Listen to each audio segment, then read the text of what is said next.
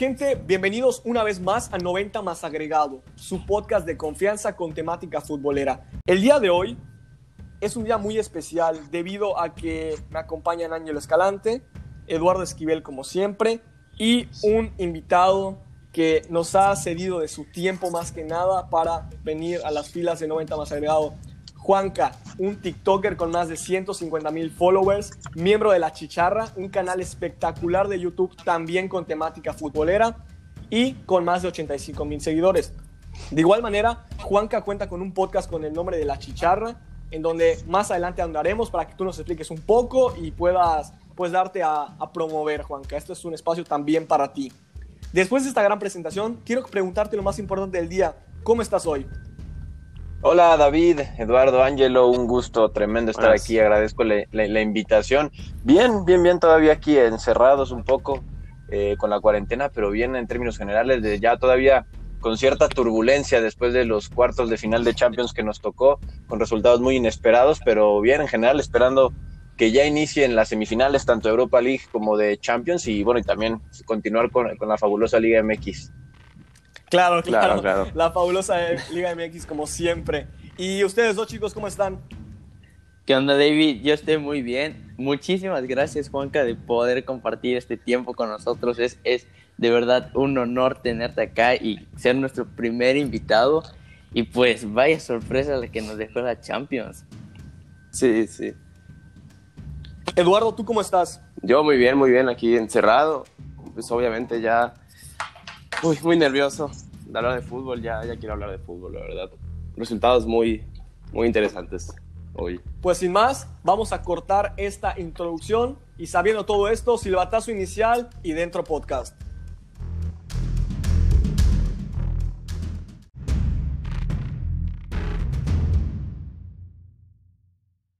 Pues gente, estamos de regreso para hablar sin más de la Europa League. Comenzaremos con la fase que ya se jugó durante esta semana del 10 al 15 de agosto aproximadamente. Y pues si les parece vamos a comenzar con el partido del United Copenhagen.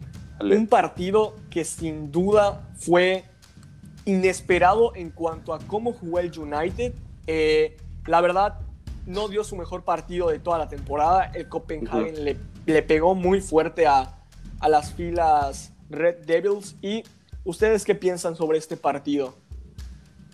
Pues la verdad, o sea, el United es un mal partido. O sea, es un partido con muchas llegadas. Puedes ver lo que hizo, cuántas llegadas. Eh, 26 remates, la verdad, pues, o sea, hizo un muy mal partido, pero pues le faltó mucha definición al, a los Devils. Juanca, ¿tú qué piensas de este resultado 1 por 0? Pues yo creo que digo, el resultado como tal es bueno, ¿no? El Manchester United logra el objetivo de avanzar a la siguiente fase, pero la realidad es que en el desarrollo del partido deja mucho que desear. Eh, la estrategia del Copenhague creo que le salió bien en los 90 minutos del tiempo regular.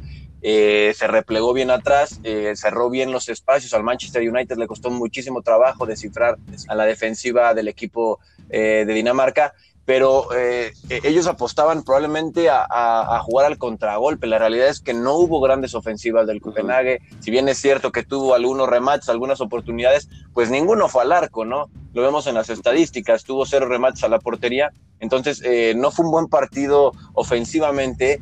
Eh, creo que para ninguno de los dos equipos, pero al final, pues eh, sí, sí, se impone, ¿no? La, la jerarquía, el Manchester United, que es un equipo con una historia mucho más amplia, con un colmillo más, más afilado, eh, más grande, si cabe la palabra decirlo. Entonces yo creo que eso también influye, ¿no? Pero el partido del equipo de Dinamarca muy, muy serio. Y, eh, y, bueno, todos queríamos ver al Manchester, ¿no? Al final esté jugando mal o esté jugando bien, que esté el equipo inglés, uno de los mejores de la historia, pues eh, siempre hace más llamativo el torneo. Claro, claro, estoy totalmente de acuerdo contigo y también quiero destacar a Johnson, el guardameta de, del Copenhagen que dio un partidazo, ¿eh? ¿eh? golpeó la mesa a todos los equipos europeos, a lo mejor no de talla grande, pero sí de una talla mediana, de una talla un poco más pequeña, de la Premier League, de la Liga Española incluso, que pues sería un poco más raro. Pero sí, este portero se me hace que poco a poco va a ir eh, creciendo su nombre con esta actuación que tuvo. Y si les parece, vamos a pasar al siguiente encuentro, un Wolves-Sevilla, un Uy. partidazo que vivimos. Y quisiera escuchar primero la opinión de Ángel Escalante. Pues mira, David, la verdad, creo que fue un partido muy raro en, en todos los sentidos. El, el- el equipo de, de Raúl Jiménez, porque lo he dicho, ese equipo de Raúl Jiménez Ah, inició, inició atacando, inició un partido muy bien y se le veía elementos como para ganar. Y allá se vio en el penal que pues marcaron muy temprano que luego falló Raúl Jiménez. Y luego el Sevilla se, o sea, fue creciendo, fue creciendo, tuvo las oportunidades, tuvo los remates, tuvo la posesión. Y tarde o temprano llegó el gol al minuto 88 para el equipo que más lo mereció en todo el partido. Estoy de acuerdo contigo y es curioso porque la estadística nunca le afecta al mexicano y Jiménez definitivamente no tuvo su día en ese partido, pero pues nunca se puede ser Sí. perfecto, nunca se tiene pues siempre buenas actuaciones, entonces eh, ojalá y el mexicano se levante pronto que en este podcast lo apoyamos muchísimo. Quiero aclarar que otra vez Lucas Ocampos, este fichaje del Sevilla que ha dado un golpe sobre la mesa, es, un, es un fichajazo. ¿Tú qué piensas de, de este jugador, Juan Carlos? Sí, eh, sin duda, eh, Ocampo es una de las revelaciones de la Liga Española en general. Tendría que estar en el 11 ideal eh, de, de- de- España. Lo hizo fabuloso, ¿no? Creo que cargó con el equipo cuando más necesitaba, cuando el partido ya se hacía viejo, cuando el partido estaba por terminar, vuelve a responder. Eh, y creo que merecidamente, como ya decían, el Sevilla está en la siguiente fase, el eh, Wolverhampton después del penal ya deja mucho que desear, el Sevilla se hace completamente del balón, eh, y, gana el que tenía que ganar al final. Como muchas veces hemos dicho, ¿por qué el Real Madrid ganó tres Champions seguidas o cuatro en, eh, en cinco años? Pues porque era su torneo. Muchas veces va más allá de la lógica. El fútbol eh, también pasó en la Champions. ¿Por qué ganan los equipos? Pues simplemente porque tienen más, más jerarquía. Y en, la- en el caso de la Europa League, pues el Sevilla se siente muy cómodo, el máximo ganador en la historia. Para mí, el claro favorito eh, de los cuatro que quedan. Entonces, pues sí pesa. Al final también eh, Raúl Jiménez, la única llave para que se pudiera quedar en Wolverhampton, creo yo, era ganar este torneo y acceder a la Champions League. Habrá que ver qué pasa con su futuro, porque aparentemente hay buenos equipos tocando a su puerta. Claro, claro. Eh, Sí. Estoy de acuerdo contigo. El anterior podcast hablamos un poquito de lo que podría ser el futuro de Raúl Jiménez. Nada más para recordarlo, eh, yo estaba a favor de que se quedara una temporada más en los Wolves. Yo creo que no. Bueno, los Wolves es un equipo que juegan para Jiménez y dudo mucho que una Juventus de Turín, por ejemplo, juegue o empiece a cambiar su estilo de juego para jugar con un Raúl Jiménez teniendo a Cristiano Ronaldo o Paulo Dybala. Al menos esa es mi opinión y resume un poco lo que hablamos en el anterior capítulo sobre el mexicano. Vamos a pasar al siguiente encuentro, el Shakhtar Sí. Basel. No sé si hay mucho que decir por acá, un 4-1 contundente. Muy. Eh, se, se cumplió nuestra predicción. El Shakhtar iba a ser superior al conjunto del Basel. ¿Y tú qué piensas, Ángelo? Eh, la verdad fue un partido que, en, en mi opinión, la verdad no me llamó tanto la atención. Ya sabíamos quién era el, el amplio favorito y se reflejó en el resultado. Ahora hay que ver que todo el, el partido, el, el Shakhtar fue dominador. O sea, no hubo un momento en el que digas, ah, no, pues el Basel pudo hacer algo. Desde el minuto 2 el Shakhtar ya iba ganando, entonces Sí. amplio favorito. Claro, ¿tú qué piensas de este encuentro, Juanca? Sí, bien dices, poco que agregar, contundente victoria, victoria del equipo ucraniano que también eh, por lo general se siente cómodo en este torneo en la Europa League, tiene un ataque bastante decente, bastante bueno con el que puede competir en semifinales, creo que no le va a alcanzar, pero lo que es Junior Moraes y Tyson, eh, al frente tiene, tiene pólvora el equipo ucraniano, entonces puede hacer cosas interesantes, si ya hubo sorpresas como las que vimos en Champions, ¿por qué no ver eh, al Shakhtar dando el batacazo y eliminando al Inter, que ya, ya hablaremos ahorita, pero yo veo potente en ofensiva, sobre todo Sí. al equipo ucraniano, y no descarto una sorpresa. Completamente de acuerdo contigo. Más adelante hablaremos un poquito más de nuestras predicciones, pero tienes razón. Nunca hay que descartar una sorpresa y más conforme están yendo las cosas en este 2020. Eh, Siguiente y último partido de cuartos de final, el Inter le pega al Leverkusen. También ahí se cumple la predicción del 90 más agregado. Un 2-1, un partido interesante en donde pudimos ver, eh, en mi opinión, un favorito junto con el Sevilla para llegar a la final de esta edición de la Europa League. Juanca, me gustaría que tú empezaras un poco comentando lo que viste en este partido, qué te llamó la atención, algún jugador que puedas destacar. Pues eh, es que me gustaría más destacar lo que es el Inter de Milán como conjunto. A mí me sorprende que no haya estado más cerca de la Juventus eh, peleando por la Serie A. Empezó muy bien, se fue desinflando, pero la realidad es que el Inter de Milán tiene un proyecto muy ambicioso de cara al futuro. Incluso se habla pues, de Lionel Messi, ¿no? Yo lo veo muy complicado, pero, pero creo que tiene con el Lautaro Martínez, con Lukaku, digo, lo de Lautaro vamos a ver si se mantiene en el equipo. Creo que hace una gran dupla con Lukaku. Y aquí creo que se les complicó un poquito de más el partido, si bien el Bayer Leverkusen no es un flan tiene eh, también mucha pólvora al ataque. Kai Havertz, que, con esto se despide, ¿no? Probablemente, digo, se, despide porque va al Chelsea, eh, que, que, anota incluso, tiene futbolistas como Bender en, en, la defensa, tiene a Diaby, a Boland, tiene un eh, plantel también bastante, bastante bueno, pero creo que el Inter sí era para que ganara con mayor facilidad en este partido. Finalmente se cumple el pronóstico de la mayoría y el Inter está en la siguiente fase. Yo creo que va a ser el finalista, pero ya, ya hablábamos del Shakhtar, va a estar complicado también. Estoy, estoy de acuerdo contigo. Y Ángelo, ¿tú quieres agregar algo en este encuentro? Pues em, hace rato estábamos platicando igual con Eduardo y, y, hablábamos de la potencia que tiene Lukaku. Sí. Que sigue sorprendiendo lo, lo tan determinante que es. O sea, como ya decía Juanca, en Lukaku con, con Lautaro son una dupla eh, maravillosa que hacen al Inter arriba, una maravilla. Sí, Lukaku de espaldas es maravilloso. Recibiendo, ya no parece, en corto es maravilloso Lukaku. Y yo estoy de acuerdo con el punto que dice Juanca ya para concluir este, este pues, segmento de cuartos de, final. El Inter es un equipo, es un conjunto y hay que aplaudirle eso porque no cualquier equipo logra usar a todos los jugadores de la manera en la que el Inter lo, los usa. Me sorprende también que no acabaran tan alto en la, en la Serie A, pero, pero ese es otro tema aparte. Vamos a pasar a las semifinales, nuestros pronósticos, qué creemos que va a pasar. Y vamos a iniciar, para dejarlo mejor para el final, con un Inter-Shakhtar. En mi opinión, el claro favorito es el Internacional, pero nunca hay que descartar una posible pues pegada del conjunto del Shakhtar. Es un equipo que puede sorprender, que ha estado acostumbrado en su historia a un poquito fase grupos de Champions League. Entonces, así como están viniendo las cosas, es un partido muy interesante, no hay que infravalorarlo. ¿Tú qué piensas, Juanca? Ya lo decía, no, o sea, creo que va a ser un partido interesante. Obviamente, si, si, lees los nombres de los equipos y ves quiénes son, pues te vas por la fácil y dices Inter de Milán, pero analizando un poquito más a profundidad, no va a ser tarea fácil para el conjunto italiano.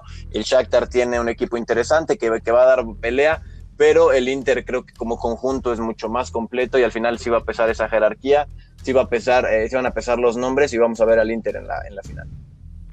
Claro, estoy de acuerdo. Eduardo, Ángelo, ¿tienes Eh, algo que agregar? Pues la verdad, yo igual veo al Inter en la final. Eh, yo al Shakhtar le veo posibilidades, sí, eh, por la banda de Ashley Young. Ahí le veo un poco de posibilidades que pueda hacer un poco de daño, pero es que el Inter es un conjunto muy ordenado, hecho. Así que yo creo que el Inter va a pasar. Ángelo, Pues en- yo igual creo que el Inter va a pasar. Creo que el Shakhtar puede dar algo de pelea, pero como dice Juanca, va a ganar eh, los nombres y el conjunto de lo que es el Inter. Me parece perfecto. Y para concluir este segmento, un partidazo que en unas horas para nosotros se jugará. Cuando ustedes estén viendo esto ya se habrá jugado, ustedes ya sabrán qué pasó, pero nos vamos a pasar un poquito diciendo un posible resultado, cómo creemos que, que jueguen. Para mí, el Sevilla le va a pegar al United. No me digan por qué, la verdad no habría una explicación. Eh, para mí es un, un poco 50-50, pero el Sevilla es un equipo que esta temporada se ha formado, en mi opinión, mejor que el Manchester United. ¿Ustedes qué piensan? Sí, igual. eh, Sí. Yo creo que el Sevilla va a meterle un baño al United, para mí, en mi opinión. va a ser un United encerrado en su propio campo eh, y al contragolpe, la verdad. Y el Sevilla, ya es que lo dije el podcast pasado, lo veo muy favorito para ganar esta Europa League. Juanca. Sí, yo creo que también el Sevilla se va a hacer de la pelota. El Manchester va a buscar con la velocidad que tiene al frente, con Rashford, con Greenwood, con, con Marshall, va a buscar eh, hacer daño al contragolpe. Creo que el Sevilla, como contra Wolverhampton, va a tener la pelota. Y al final, lo que te decía, el, esta Europa League debería llamarse Sevilla League, porque el equipo español la tiene bien medida, la tiene bien medida, y yo veo nuevamente al Sevilla peleando por el título en la gran final. Estoy de acuerdo contigo y es, un, es un, una buena comparación. Eh, Ángelo, por favor, comenta. Igual yo creo que va a pasar el Sevilla. Como, como igual dijo este de Eduardo, el Manchester va a jugar a un contraataque. Yo también veo al Sevilla teniendo la pelota y teniendo un mejor juego al del Manchester y pues también va a estar en la final. Muy bien, pues sin más, este segmento ha concluido. La Europa League se jugará durante este fin de semana y sabremos próximamente cuáles son los resultados. Esperen más de la Europa en el siguiente episodio de 90 más agregado. Nos vamos a un corte y regresamos.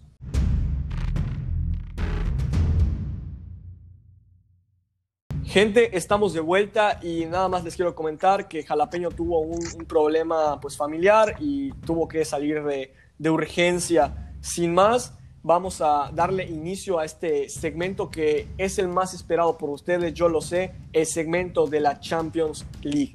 Una Champions que nos ha traído sorpresas, que nos ha traído a los equipos del pueblo, literalmente. Equipos chicos que han demostrado que con este formato pueden dar un portazo en la mesa, pueden hacerse grandes un momento y dar sorpresas. Juanca, ¿tú qué piensas en general? ¿Cuál es tu idea de, de lo que se está viviendo en estos cuartos, en estos octavos y lo que se vivirá en las semifinales de la Champions League?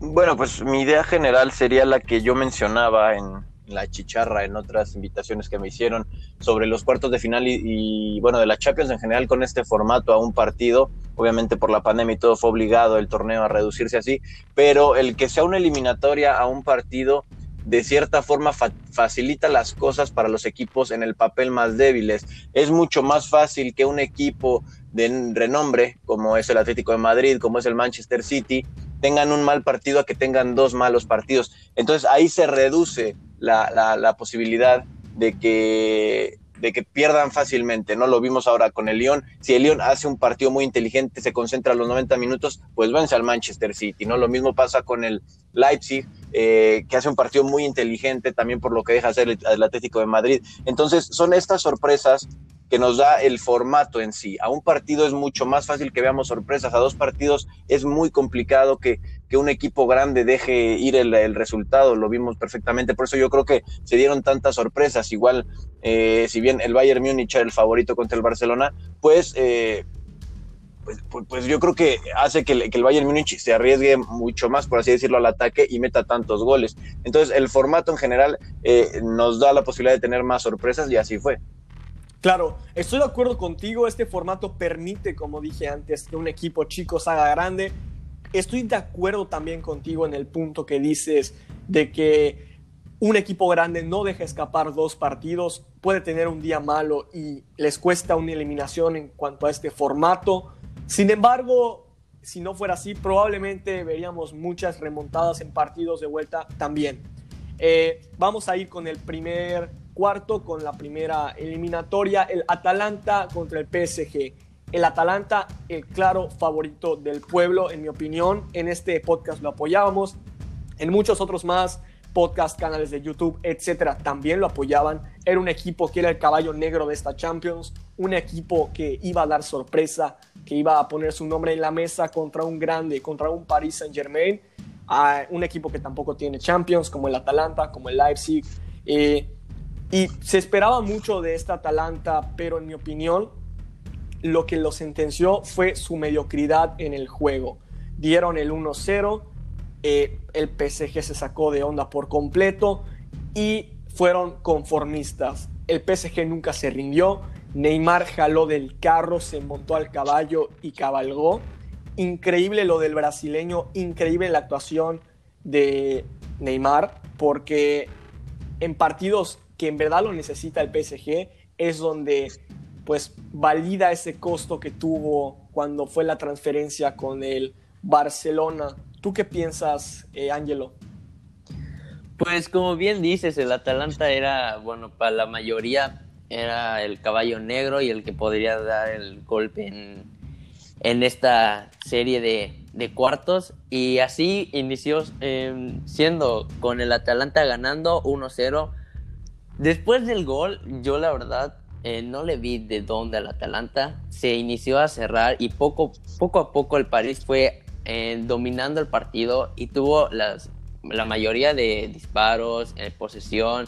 Y Neymar que desde un inicio eh, metió peligro, las falló, pero ahí estaba como que avisando. Luego Neymar no pudo meter su gol, pero fue muy clave para que este París pueda remontar el resultado de 1-0.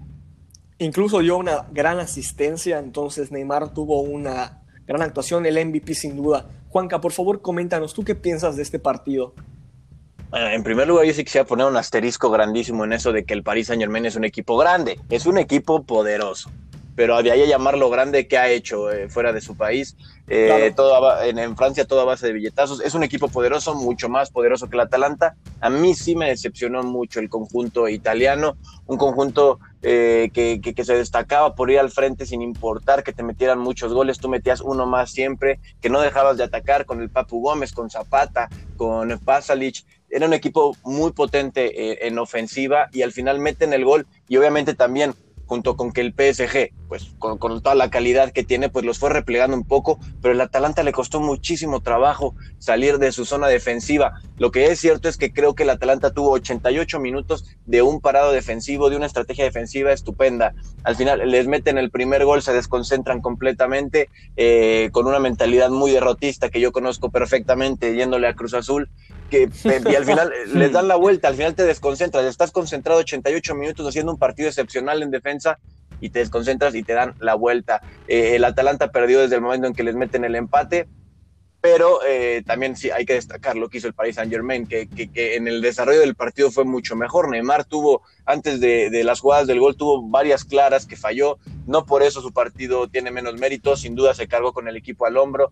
Eh, los cambios creo que fueron adecuados, entró Julia Draxler, obviamente Motín que mete el segundo gol, Kylian Mbappé que se ve que estaba un poco limitado porque venía de la lesión, también creo que cumple y al final gana el equipo más poderoso, lo cual sí es sorpresa, ¿por qué? Porque el Atalanta venía jugando muy bien en la liga italiana, era de los equipos de las mejores ofensivas y el Paris Saint Germain llevaba prácticamente cuatro meses parados sin jugar partidos oficiales, si bien jugó las dos finales de Copa en su país, pues eh, no se compara con estar jugando la, el cierre de la Serie A como el Atalanta, entonces por eso yo sí creo que es sorpresa, el de Atlanta venía en mucha mejor forma, en más nivel creo yo, y, y al final pues el París demostró que, que no importa que te frenen eh, tanto tiempo, si tienes calidad como la de Neymar, como la de Mbappé, como la de Icardi, como la de Ander Herrera, pues eh, es muy probable que tú avances a la siguiente ronda.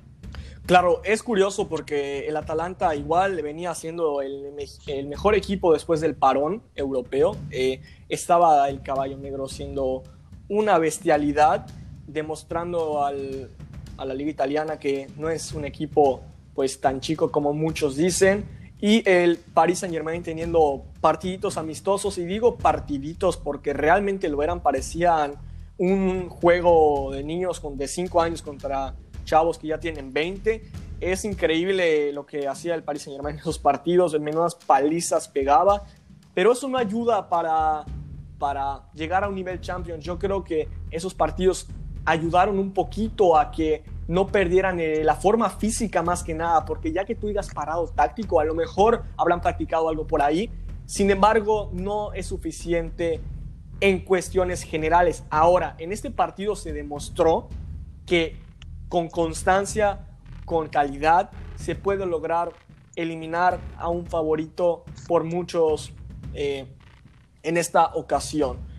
Y también te quiero aplaudir, Juanca, que dijiste que es un equipo poderoso. Ahí se me fue decir que es un grande. Quería decir que era un poderoso, porque el PSG mmm, fuera de Francia, como tú dices, no ha demostrado muchísimo.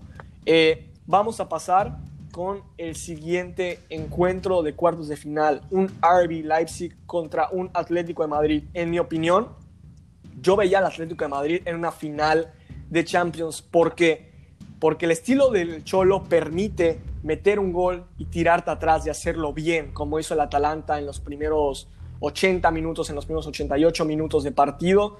Eh, la verdad, me sorprendió mucho este partido. Yo creo que fue el resultado que, que más desconcertado me dejó, porque veía al Atlético de Madrid muy favorito, muy superior en cuanto a calidad en conjunto y no contábamos con el factor Nagelsmann, un entrenador de 33 años que está demostrando que es un gran entrenador, que puede convertir a, un equipo chico en un equipo grande por ciertos momentos, de un gran temporadón.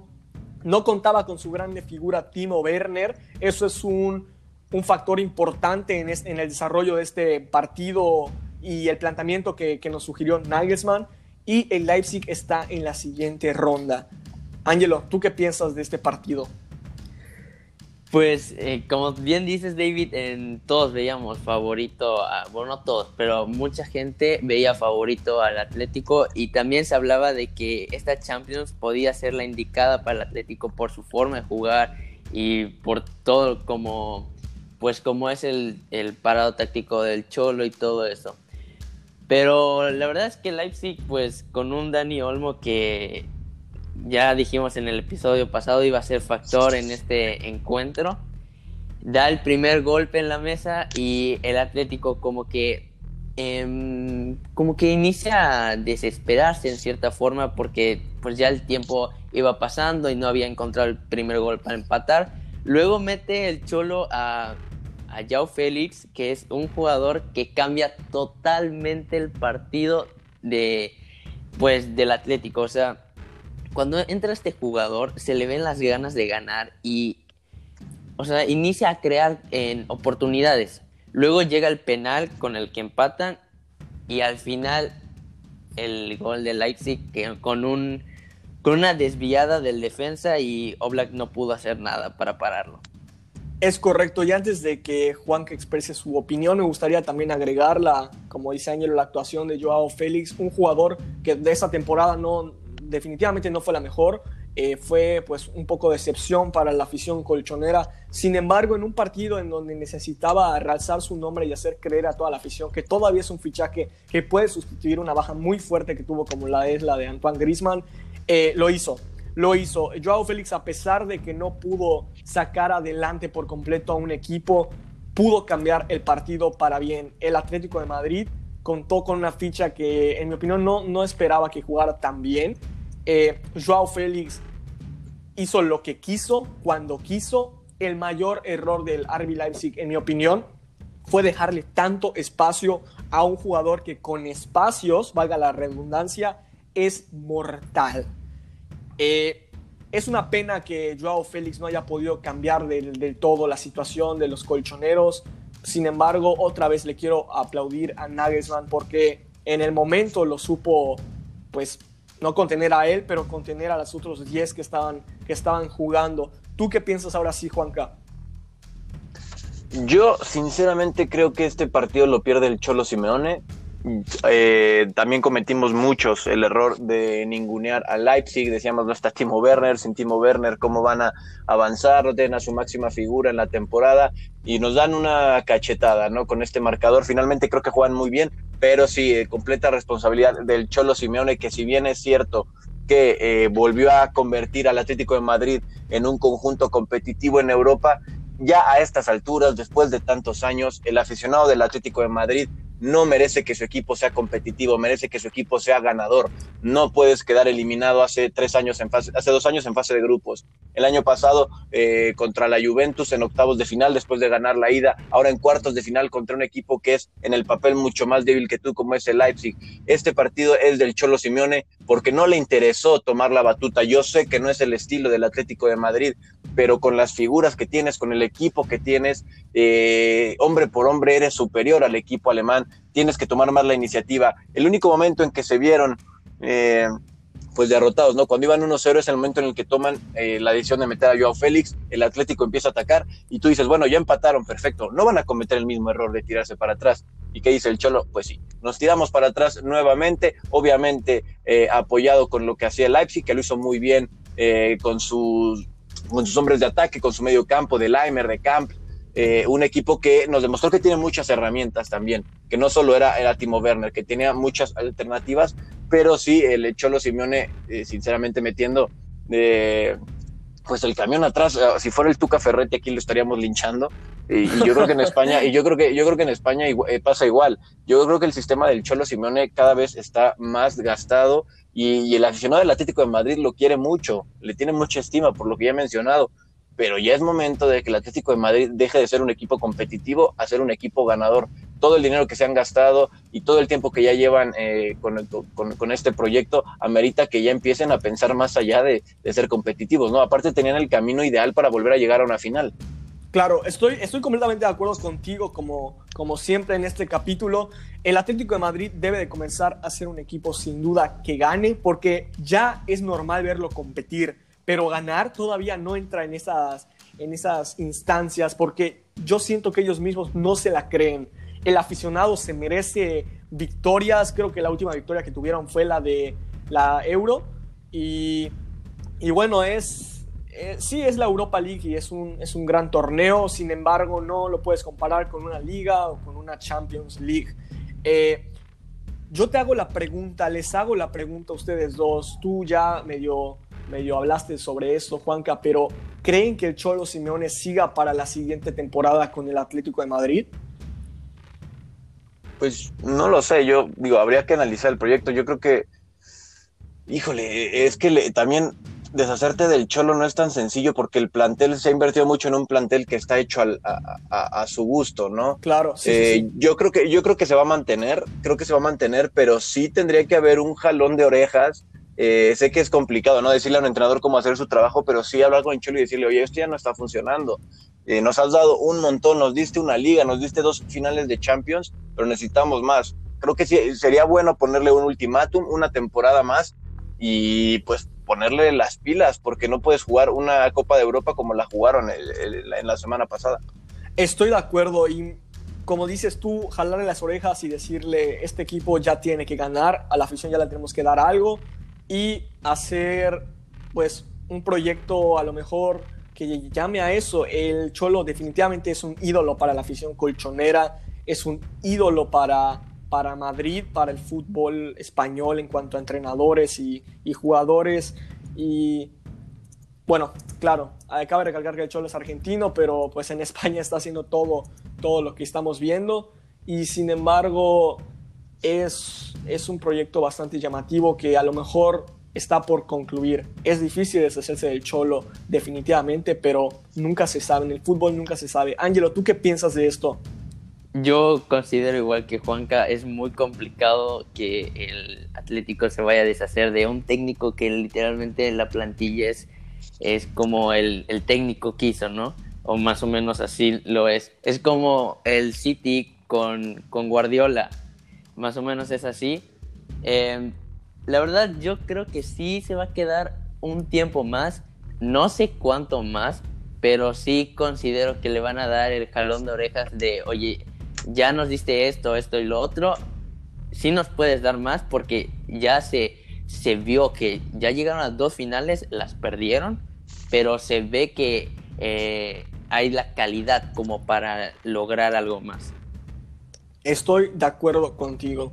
Y concluimos este, este partido, este interesante y primera sorpresa que tuvimos en estos cuartos de final de la Champions League. Vamos a pasar ahora con el City León, un partido que se jugó, si no estoy mal, el 15 de agosto, en el que también todos tenían a un claro favorito. Tenía yo a mi claro favorito, me incluyo el conjunto Citizen jugabas muchas fichas. Jugabas la ficha de que Guardiola tenía, eh, pues, venía de eliminar al, Real Madrid, venía de quedar un, segundo lugar en la Premier League.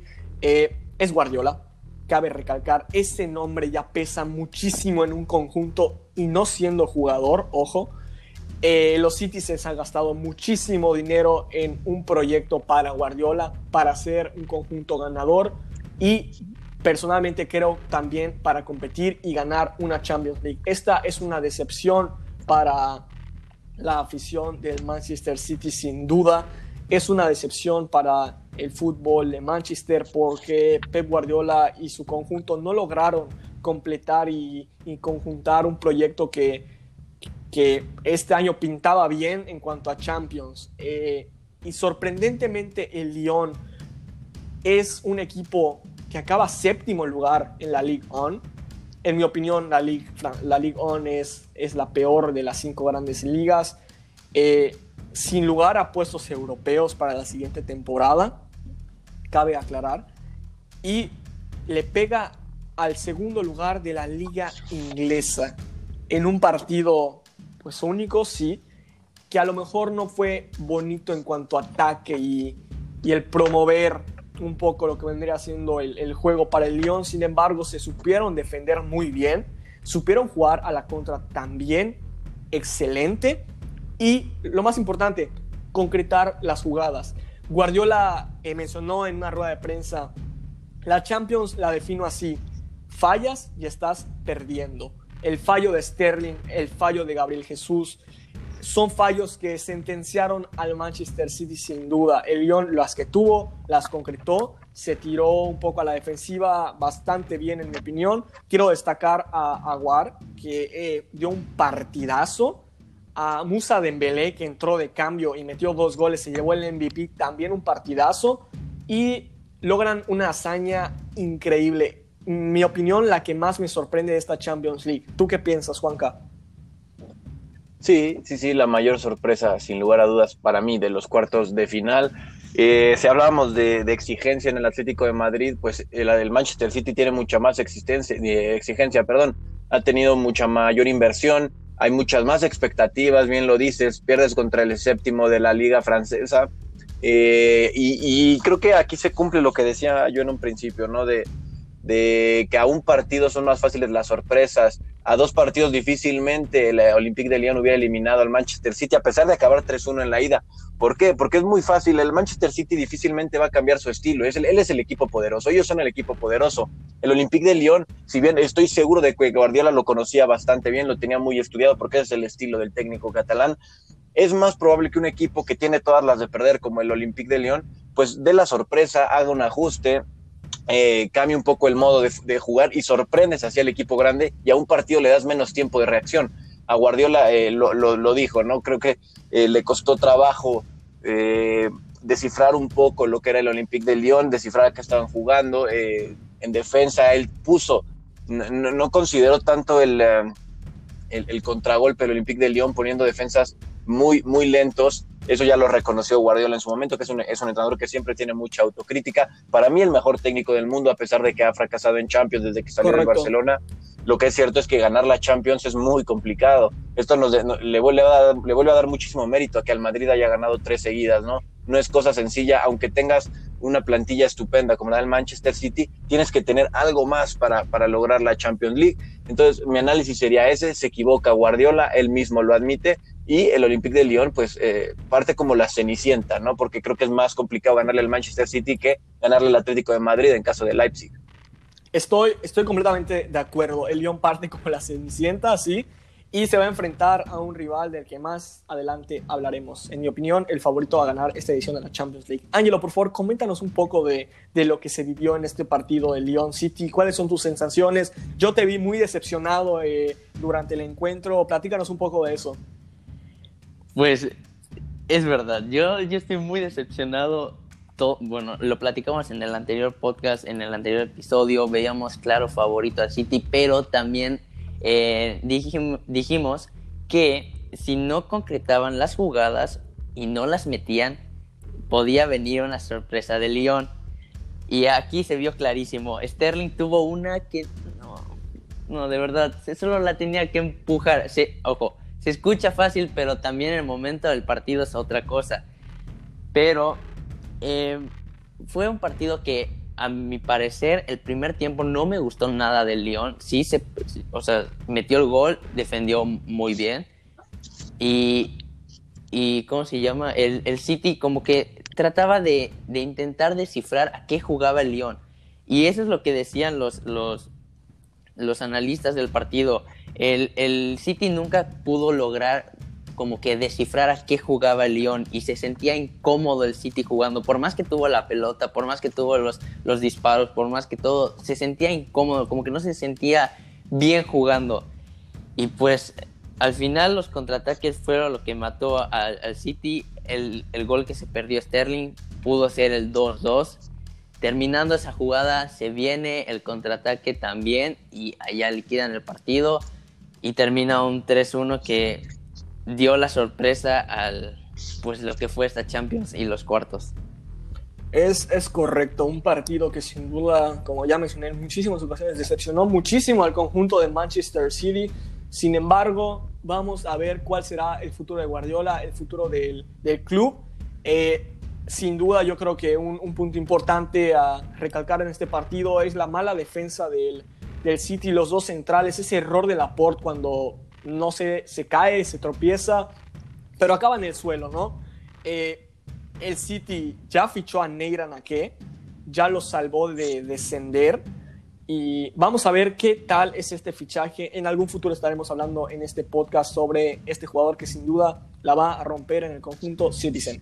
Y vamos a pasar al último encuentro de cuartos de final, un Barcelona-Bayern, el partido más esperado, una final adelantada de Champions, un partido en donde el Bayern venía como aplanadora, si no estoy mal, llevaba como 26, 27 partidos eh, invictos, un Bayern que venía goleando, un Bayern omnipotente, es el conjunto bárbaro, es bávaro, perdón, es increíble, una aplanadora por completo, un equipo en el gran nombre. Y un Barcelona que viene de perder una liga, viene de no encontrar y no estar adaptándose a un estilo de juego que lo caracteriza tanto. En mi opinión, Setién hizo lo que, lo que pudo.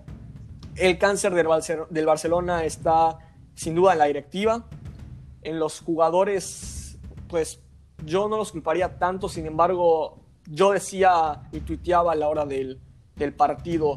Estoy viendo jugar a 11 millonarios con la camiseta que representa a un gran club. No estoy viendo a los 11 que sienten la camiseta por este club. Eh, me decepcionó mucho el resultado. Me imaginaba que, que, iba a pasar. Lo dije en el anterior podcast. Lo dije a personas conocidas que me preguntaban, oye, ¿tú qué piensas? Se los decía. El Bayern va a hacer dos cosas. O golea o pierde una de dos, es simple. Yo veía al Barcelona perdedor en este, en este encuentro. El Bayern tenía un, una opción de planteamiento bastante interesante.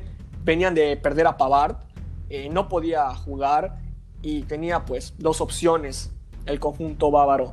O poner a Kimmich, el corazón del mediocampo, uno de los mediocampistas increíbles, uno de los mejores del mundo, si no es que el mejor en su posición.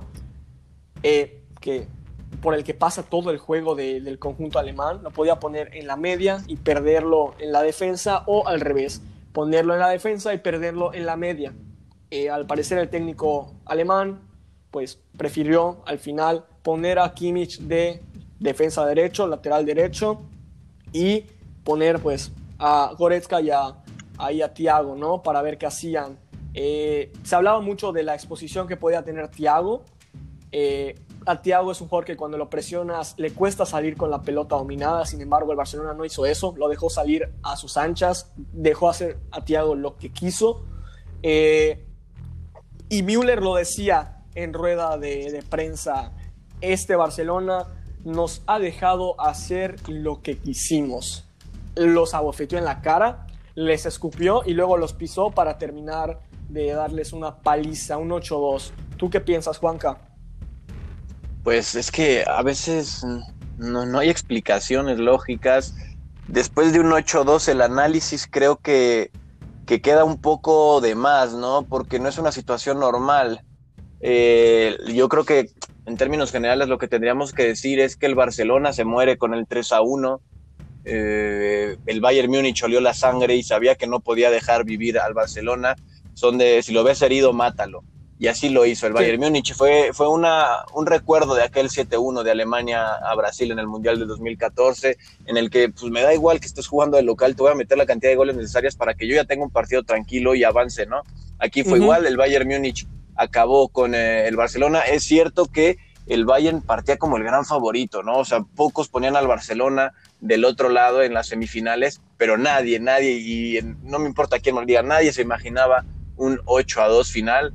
El Barcelona preocupante porque eh, estuve en una transmisión viendo el partido en vivo y cuando ya iban 5 a 2 me preguntaban, ¿tú qué harías? ¿Defiendes eh, para que ya no te humillen o atacas? Y yo dije, no, pues la obligación del Barcelona es ir a buscar la remontada, aunque tengas, o sea, así que irte al frente sabiendo que te pueden meter muchos goles, pero tu obligación como equipo grande, porque el Barcelona creo que sí lo es, un equipo grande en Europa, tu obligación es ir a buscar los goles necesarios sabiendo que te pueden golear, pero en este caso ni fue a buscar los goles y además salió humillado. Entonces, lo del Barcelona es muy preocupante por la apatía que mostró el equipo, porque ponte a ver la alineación.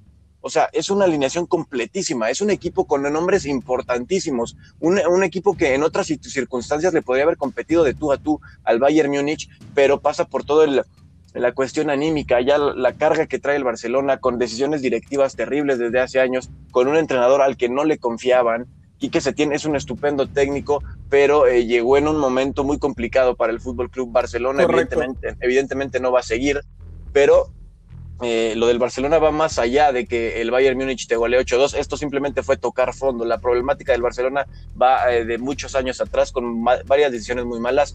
Creo que va a cambiar esto con las nuevas eh, elecciones directivas, pero bueno, me estoy desviando un poco. Lo importante del partido es que sí, el Bayern Múnich demostró que es el claro favorito y más ahora que el Manchester City esté eliminado. No veo forma, aunque ya en esta Champions nada me sorprendería, de que alguien pueda quitarle esta Champions League al Bayern Múnich. Es, es, correcto. Y no, me gusta que te desvíes porque es un tema completamente interesante. A muchos de nuestros seguidores les, les seguro les interesa eso. Eh, la directiva es el cáncer del Fútbol Club Barcelona. Yo ya lo he dicho en muchas ocasiones. Creo también que va a cambiar la situación cuando cambien de directiva. Pero yo siento al Barcelona ahorita desnudo. Lo siento sin un entrenador porque Setién se va a ir. El anuncio oficial probablemente sea el lunes 17, 17 de agosto, si no me equivoco. Sí, 17 de agosto. Y Vamos a ver qué va a hacer el Barcelona. Tiene eh, como opciones a Pochettino, tiene como opción a Xavi, que ya había dicho que no iba a entrar en un proyecto así ahorita. También tienen al entrenador holandés, pero vamos a ver qué pueden aportar, porque Kuman, yo a Kuman no lo veo ahorita en el, en el Barcelona, tampoco a Pochettino, que, que viene siendo un poco del español. Eh, ya había dicho en rueda de prensa que, en su vida iba a dirigir al Fútbol Club Barcelona. ¿Con qué cara va a llegar Pochettino así? Cuando se necesita a alguien que le ponga un tentempié a los jugadores, que los ponga en su lugar. Y yo creo que no habría mejor entrenador que Xavi, pero Xavi con una directiva así, yo creo que tampoco aplicaría mucho. Es, es una situación complicada la que se vive en, en Cataluña. Y Angelo, por favor, coméntanos un poco tus sensaciones. Eh, tú estabas profundamente decepcionado del club, eh, profundamente sorprendido del resultado. Coméntanos un poco de eso, por favor. Fue, fue impactante, fue muy impactante porque pues el, el Bayern inicia ganando al minuto 4 y luego llega el empate del Barcelona con un autogol al 7. Después del, del autogol, como que el Barcelona toma un poco, un poco de vida y llegan las opciones como la de Luis Suárez que estrella en, el portero, la de Messi, su tiro centro queda en el poste y allá sí como que se veía un poco de vida. Luego llega el 2-0, el 3-0, el 4-0, digo el 4-1 y el, el Barcelona poco a poco fue muriendo y el Bayern decidió matarlo cuando el Barcelona pues decidió, bueno, no decidió, pero metió el segundo gol. Ahora, yo creo que estuvo un poco mal el, el planteamiento porque en el momento en el que metiste el segundo gol, si yo hubiera sido el técnico, hubiera metido más gente al ataque, como decía Juanca. Es, ¿qué haces? O defiendes o, o, o metes, pues intentas meter goles, pero pues para no quedar tan humillado. En este caso el Barcelona no hizo ninguno de los dos no, no metió goles, no hizo nada, simplemente quedó destrozado, tocó fondo, la directiva es un desastre, ahorita nadie sabe qué va a pasar con el Barcelona, muchos jugadores se tienen que ir, las vacas sagradas tienen que irse. El Barcelona ahorita es un desastre, nadie sabe qué va a pasar y lo peor es que la, la Liga Española inicia en un mes. Entonces, es muy complicada la situación del Barcelona y nadie esperaba un resultado tan aplastante del Bayern. Sí, todos imaginábamos que el Bayern iba, iba a ganar, pero nadie imaginaba un resultado 8-2. Ahora también hay que ver cómo, cómo el, el, equipo iba tan mal que un delantero como Griezmann termina metido en la portería en un gol del Bayern. Como, ¿por qué rayos un un delantero termina tirado en tu propia portería, portería perdón, intentando defender. Ahí, ahí se ve claramente cómo, cómo el equipo está muy mal y cómo tienen que haber demasiados cambios en este Barcelona, porque si no, se vienen tiempos muy difíciles para este equipo. Sí, eh, con la situación de Griezmann hablaba yo igual, a lo mejor es un jugador que que no dio la mejor temporada de su carrera, sin embargo, no se me hace un fracaso de fichaje, se me hace que es un jugador que se debería quedar en el club.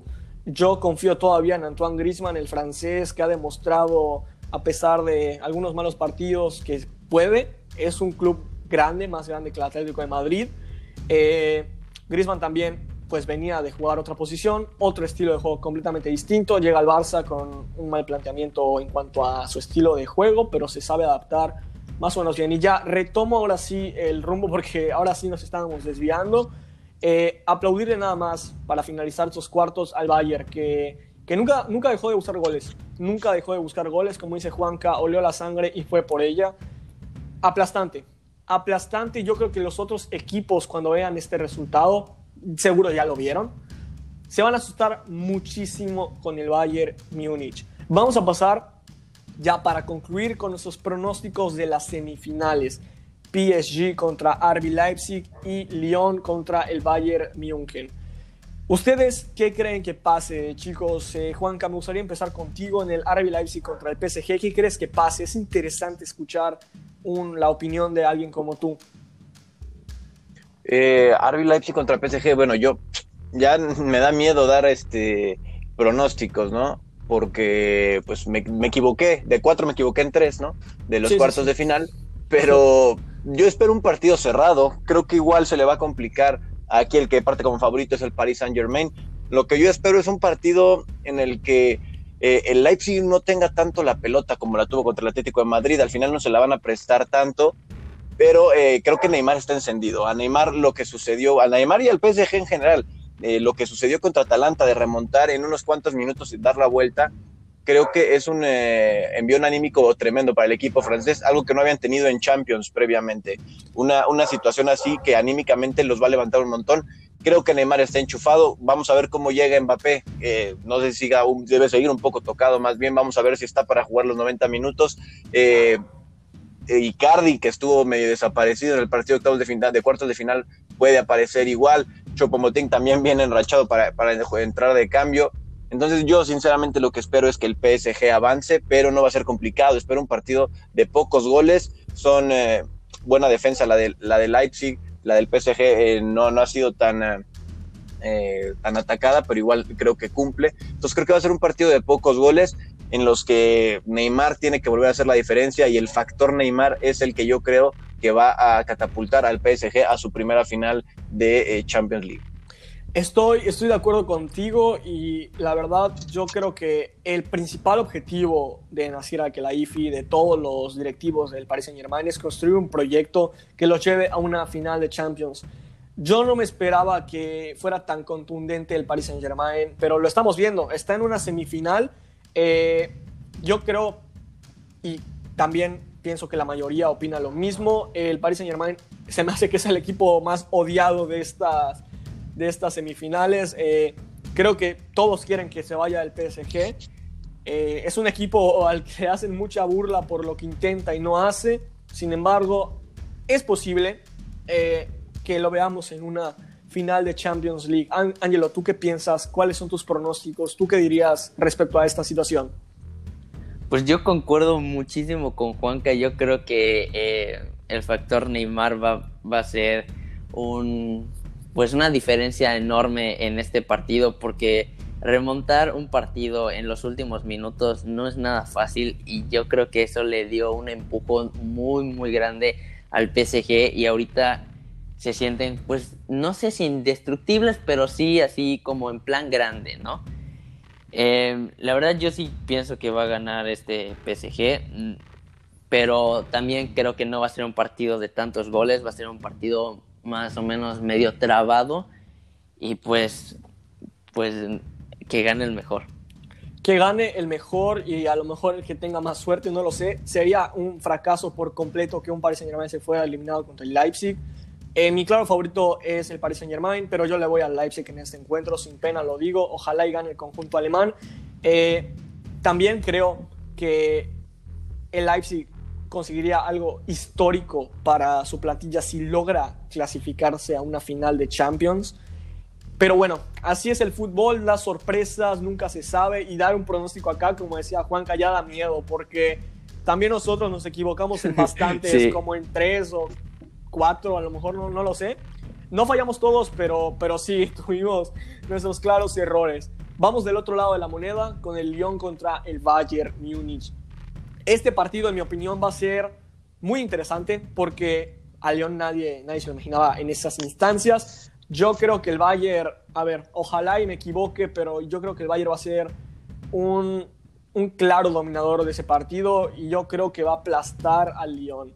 No, no, no como el Barcelona contra este mismo equipo, pero sí pienso que a lo mejor les clavarán unos tres goles, unos cuatro goles. Cuando el partido está apretado, se me hace que el Bayern lo va a desnudar fácil. Espero equivocarme, porque el Lyon es el equipo de, eh, del pueblo en este momento junto con el Leipzig. Sin embargo, eh, va a ser una eliminatoria muy complicada para, para el Lyon. Se están dando contra el favorito para ganar esta edición de la Champions. ¿Qué piensas, Juanca? Pues sí, sí, sí. Ahora sí que poner al Olympique de Lyon en la final, pues es muy, muy sumamente arriesgado viendo lo que ha hecho el Bayern Múnich. Lo que sí debemos esperar es que sea el mismito partido del Olympique de Lyon que vimos en cuartos de final, replegado atrás y buscar el contragolpe, ¿no? Buscar a Memphis Depay que, que haga el contragolpe, igual eh, toda tal ofensiva que, que es veloz, la del equipo francés, ese va a ser el partido, porque el Bayern obviamente no les va a ceder la pelota, no hay forma, tiene demasiada pólvora. Eh, va a ser un partido complicadísimo para el Lyon. No se ha enfrentado a un poderío ofensivo como, como el del Bayern Múnich, que aparte, bueno, viene de meterle siete al, al, al, Chelsea, ocho al Barcelona en un solo partido.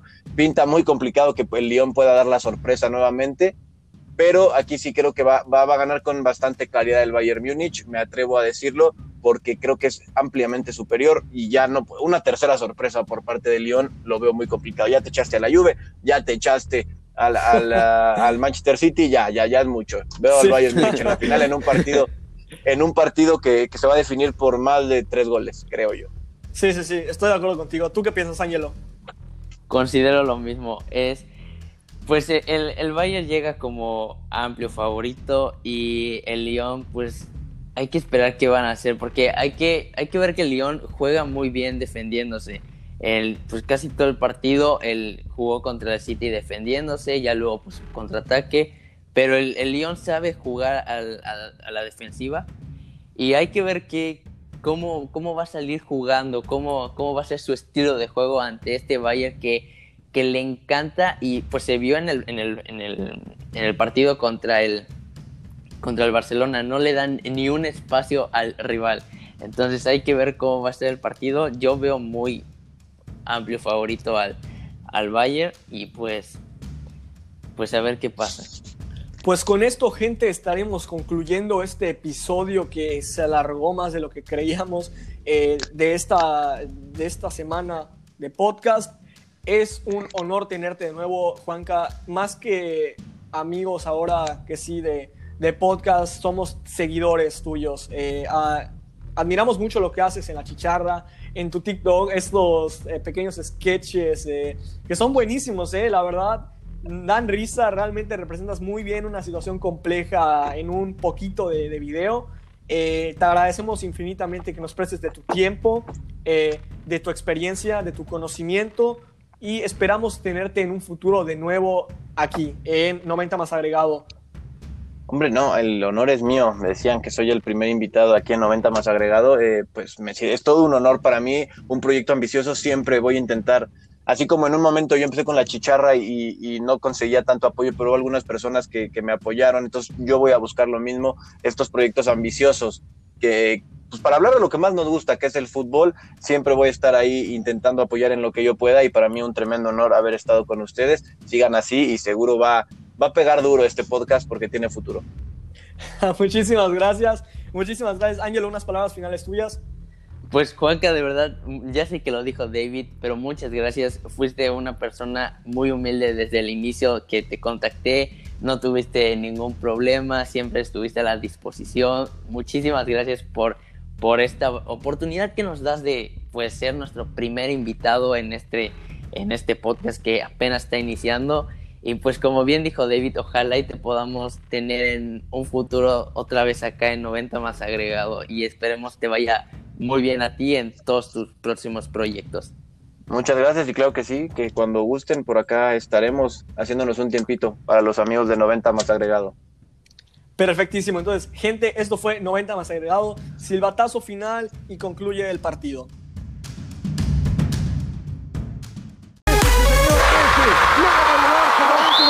Partido.